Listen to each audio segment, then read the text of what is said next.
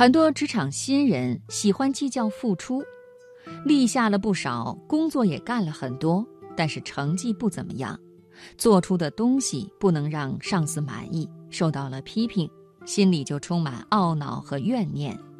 其实，有职场经验的人，在经过多年的摸爬滚打、各种历练之后，都会悟出一个道理：职场就是这样，只看结果，少提过程。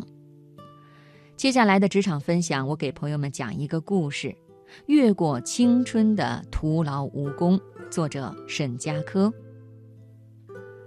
毕业以后工作也有过辗转犯傻。到电台的第一天，主任吩咐主持人：“这个是新来的同事，你做栏目多年，先得多教教他。”那位主持人的节目我听过好几年，声音很棒，有很多听众。就是好几年都是老样子，没有什么变化，也没有什么特色。据我所知，一直都是他自己集编写主持于一体的。我想，我要在自己的手上做出新的特色来。心里固然这样想，嘴巴上还是请他多指教。他跟我通气说。这个周末要请一位嘉宾，你是做文字的编辑，你先写个策划稿子吧。我笑着点头，心想这还不简单吗？这是一个机会，我要发挥自己的本事了。我上网收集资料，调查了一些大学生的热点新闻，并且咨询了几个研究大学生就业的专家，关于一些职业当中常常遇到的问题。我想这个肯定有人关注，现在很多人都为这个苦恼和困惑。节目开播是星期六晚上的九点半，因为时间赶得很急，我忙得不亦乐乎，兴奋的一天一夜没睡好。终于把材料准备齐全，我赶在晚上节目四个小时之前把稿子写出来了。那天下雨，我因为早早准备好，一直就待在电台等着。那个嘉宾先到了，我看看手表，他提前了一个半小时。看来他是一个细致的人，我有点紧张，会不会很挑剔我写的策划文稿呢？他收拾好东西，坐到录音室外的休息处，向我招手：“你好，你是我们这次节目内容的编辑吧？你的文稿写的是什么内容？我怎么没接到通知啊？我们先沟通一下吧。”我把费了好大功夫才做好的策划文稿，用文件夹夹好，递到他的手中。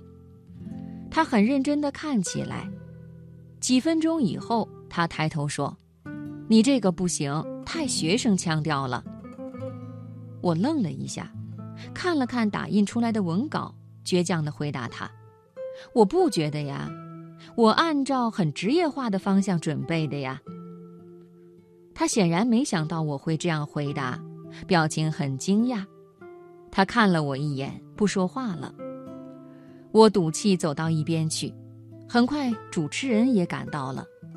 外面下雨，主持人收好雨伞，和嘉宾热情地打招呼，看得出他们很熟悉。他跟主持人聊了几句，向我指了一指，然后主持人走过来对我说道。请他来做嘉宾是有节目安排的考虑，他是一个负责解释情感心理困惑问题的角色，但你准备的却全都是职业心理问题，你叫他如何解答呀？我很委屈，头脑一热，不客气的话冲口而出：“您知不知道啊？我做了一天一夜。”话出口，后悔也来不及了。但我没想到，这位嘉宾居然笑了。他笑着在旁边说：“哎，别说一天一夜，三天三夜都不行。”嘉宾接着说：“你做多少时间和我念不念你的稿子没有任何关系。你做的再好，也只是你自己的想法，你没有和我沟通，你怎么知道我擅不擅长？”至少你也要预先和我打个招呼，说明一下你准备的是什么节目内容，不然你的问题我一个都答不上来。现场播音的时候，难道在那里大眼瞪小眼吗？还是等着你临时胡乱问几个问题？我付出了这么多的努力，却被这样嘲讽了一番，我当场忍受不了。虽然没一摔文件不干了，也不管不顾地冲出了电台大楼。好吧，你不要我的文稿，我看看你们怎么做节目，不就是老样子吗？我抬腿走开，那边 on air 的指示标记已经亮了起来。我在外面溜达了一圈，头发潮湿的回来。等我回来的时候，节目已经开始了大半个小时，我就坐在外面听着。然而，很出乎我的预料，嘉宾和主持人一问一答。紧凑而细腻，问的和说的话题，我自己也感觉是很让人关心的。其实嘉宾已经很客气的对我了，我撇开他写策划文稿，他并没有直接指责训斥我，也是好好的跟我说这件事情。我的脑袋里还出现另外一种场面，如果是念我写的文稿。嘉宾一问三不知，勉强瞎回答，听众不知所云。天气不热，我额头居然冒汗了。节目的末期，外面打进热线的人一个接一个，还有好多电话等待着，想要和嘉宾聊一聊。在他举重若轻的解答里，纷纷以谢谢结束。可我心里仍然难受。我付出了差不多二十个小时的努力，付出却没有回报，还被否定。被否定不说，还是被这样悲惨的否定。等到他们做完节目一起出来，我先跟主持人道歉：“对不起，事先没跟您做好沟通。”他摆摆手说：“算了，下次注意。